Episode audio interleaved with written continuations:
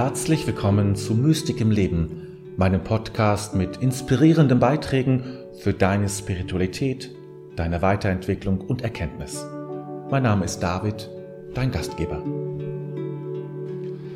Viele von uns tragen schwere seelische Wunden mit sich herum und leiden darunter. Für viele ist es leider so, dass sie den Zustand fast als normal ansehen. Sie haben in ihrem Leben immer gelitten und meinen daher, dass zu leben sich eben so anfühlt. Doch dem ist nicht so, oder dem muss auch nicht so sein. Ja, das Leben ist voller Herausforderungen und Schmerzen gehören dazu, aber viele unserer Leiden müssen nicht sein. Und du kannst etwas dagegen tun. Gib dich nicht zufrieden mit vorschnellen Antworten und Selbstberuhigungen, sondern gestehe dir ein, dass du Hilfe brauchst. Wer leidet und seelische Schmerzen mit sich herumträgt, dem gebührt zuallererst mein Mitgefühl. Und wenn ich heute darüber spreche, wie seelische Wunden geheilt werden können, dann gehört am Anfang ganz klar das Mitgefühl dazu. Und dieses Mitgefühl sagt, dass es mir leid tut, dass du leiden musst und seelische Schmerzen ertragen musst. Und es tut mir leid, was dir angetan wurde.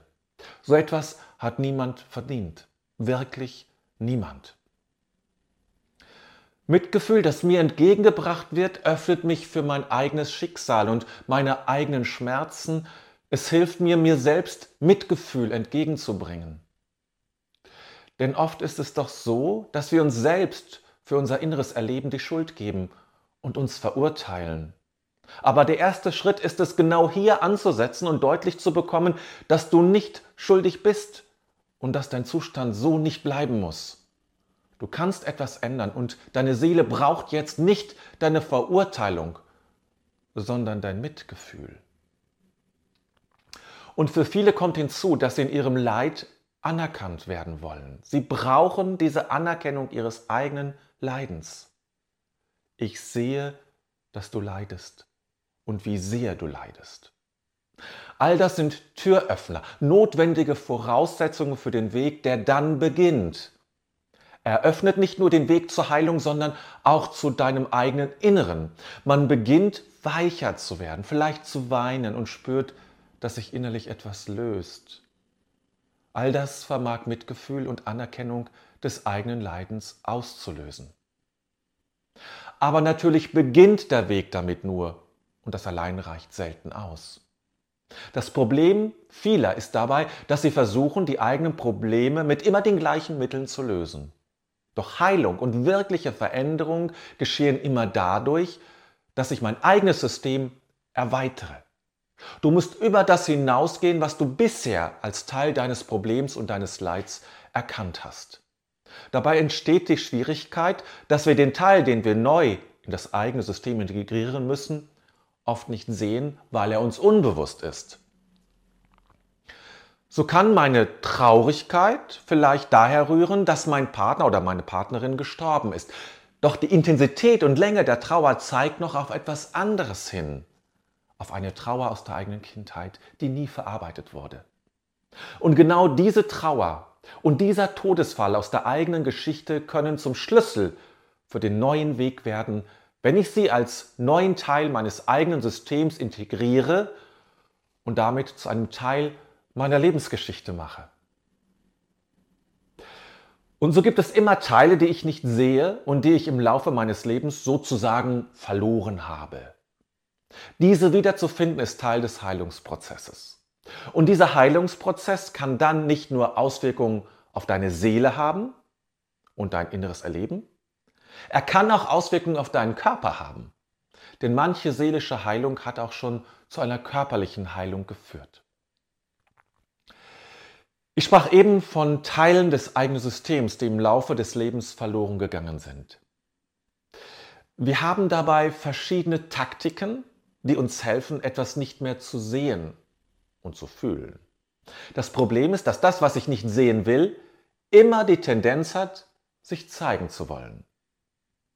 Wir brauchen daher, und das geschieht unbewusst und nicht absichtsvoll, wir brauchen daher eine Möglichkeit, etwas nicht mehr sehen zu müssen. Das tun wir, weil wir mit einem Schmerz nicht klarkommen. Es ist ein Lösungsversuch, der aber seinen Preis hat. Was wir tun, ist zum Beispiel ganz klassisch zu projizieren. Wir wollen etwas bei uns nicht sehen, sehen es daher einfach bei anderen und werten es ab. Wenn ich Wut nicht spüren möchte, dann kann ich bei anderen immer Wut erkennen und sie dafür verurteilen. Das wäre ein solcher einfacher Mechanismus, der mir hilft, mich von meiner eigenen Wut zu befreien. Andere machen es so und betrachten alles Emotionale nur noch rational. Dann muss man es nämlich nicht mehr spüren. Bleiben wir bei der Wut. Wer rationalisiert, der wird sehr genau beschreiben können, was Wut ist und warum es nicht notwendig ist, wütend zu sein. Sehr vernünftig, sehr klar. Das hört sich dann alles sehr, ja, sehr klar an. Doch Wut möchte immer gefühlt und nicht rational verstanden werden.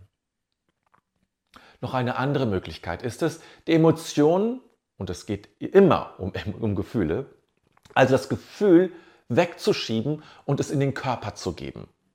Dann wird man vielleicht krank, bekommt chronische Schmerzen und niemand weiß warum. Oder es gibt andere körperliche Ausdrucksformen, die verhindern, dass ich die Wut spüre. Und ganz klassisch und eigentlich in allen bisherigen Beispielen enthalten, gibt es noch die Verdrängung. Ich habe dann keine Wut und ich bin auch nie wütend. Und doch zeigt sich manchmal, wie wütend ich bin, wenn ich nicht aufpasse. Und schon werde ich so wütend, dass alle erstaunt und erschrocken sind über die Heftigkeit. Und im nächsten Augenblick ist alles wieder ruhig bei mir. Wie kann nun Heilung geschehen? Damit Heilung geschieht, muss ich zunächst zurückfinden zu meinen Gefühlen. Ich muss nach dem Gefühl suchen, das ich im Laufe meines Lebens verloren habe. Das sind oft Wut, Scham, Ärger, Ohnmacht, Traurigkeit, Trauer. Alles, was mir hilft, auf meine Gefühle zu fokussieren, kann mir dabei helfen. Dabei sind Wege wichtig, die mir helfen, ein klein wenig die Kontrolle abzugeben. Das ist der Grund, warum in der klassischen Psychoanalyse die Patienten auf der Couch liegen, weil sie dann in einen Spannungsmodus kommen und so in der Lage sind, Kontrolle besser abzugeben. Imaginationen, Malen, Träume und alle projektiven Methoden sind dabei hilfreich und können dir helfen, an deine Emotionen heranzukommen.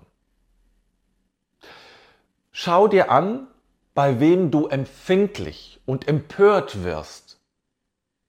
Das sind oft Projektionen von Gefühlen, die du verloren hast. Schau dir an, mit welcher Figur in einem Film du dich ganz stark identifizierst. Und dann schau dir an, wer der Gegenspieler in dem Film zu dieser Figur ist. Das könnte ebenfalls ein verlorenes Gefühl sein und diese Figur kann dieses verlorene Gefühl repräsentieren, das auf dich wartet. Oder frage einmal eine gute Freundin oder einen guten Freund, was sie oder er sich, wie er sie oder er sich eine Person vorstellt, die das genaue Gegenteil von dir ist. So kannst du erfahren, welche Seite in dir noch unterentwickelt ist und du lernst neue Gefühle kennen. Doch zurückzufinden zu Gefühlen, die du verloren hast, das ist nur ein Weg. Viel grundlegender ist folgende Auswirkung auf dein Leben. Denn alle seelischen Wunden, alle Traumata und schlimmen Ereignisse führen dazu, dass du dich selber verlierst und dich von dir selbst entfremdest. Du beginnst fremd im eigenen Leben zu sein, fühlst dich nicht mehr zu Hause, sondern spürst eine Distanz zum Leben. Das ist vielleicht eine der schlimmsten Auswirkungen, die nicht alle Therapeuten übrigens berücksichtigen oder wichtig finden. Man funktioniert gut, geht zur Arbeit, hat seinen Gefühlshaushalt gut reguliert, aber dadurch beginnt man noch nicht zufrieden zu sein und wieder eine innere Heimat zu finden.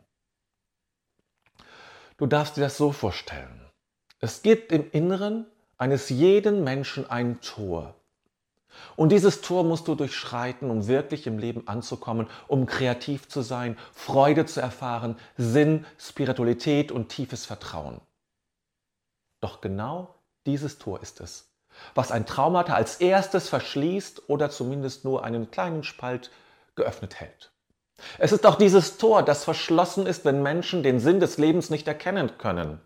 Wenn man den Eindruck hat, nicht das zu tun, was man tun sollte.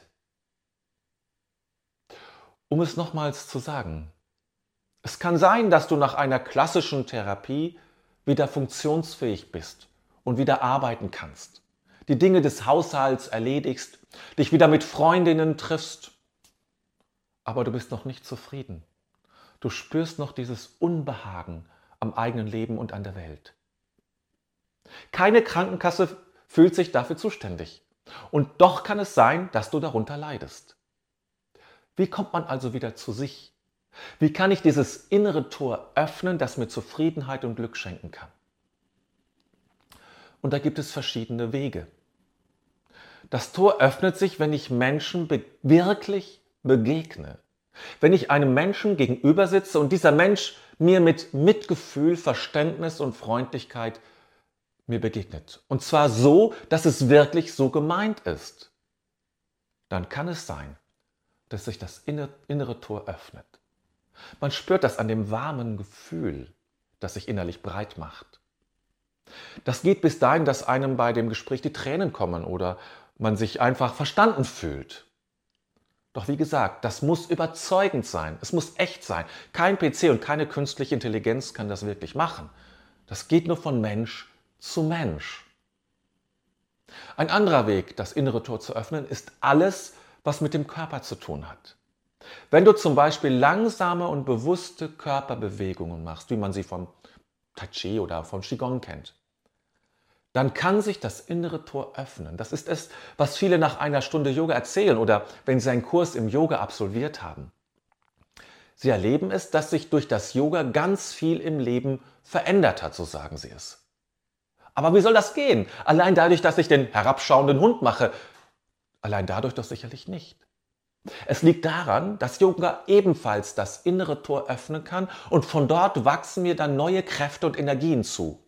Und von dort kommt dann auch das Heilende in mein Leben. Und es gibt noch einen Weg, wie man das innere Tor versuchen kann wieder zu öffnen. Alles, was kreativ ist, kann mir helfen. Aber nur dann, wenn ich nicht durch Kunstunterricht oder andere Bewege Bewertungsformen den Zugang zur Kreativität völlig verloren habe. Ich biete ja das kontemplative Zeichnen an. Es ist ein Malen mit geschlossenen Augen, weil wir dadurch unseren Bewertungsmechanismus ausschalten können. Und plötzlich kann ich malen, bringe ich etwas auf das Papier und das allein schon ist hilfreich und fördert mit jedem Bild die Öffnung des Tores. Wenn du daran Interesse hast, an diesem kontemplativen Zeichnen, dann habe ich dir das, den Link zum kontemplativen Zeichnen in die Beschreibung gepackt. Jede und jeder kann übrigens dabei mitmachen. Der Sprung von hier zum Thema Spiritualität ist nicht weit.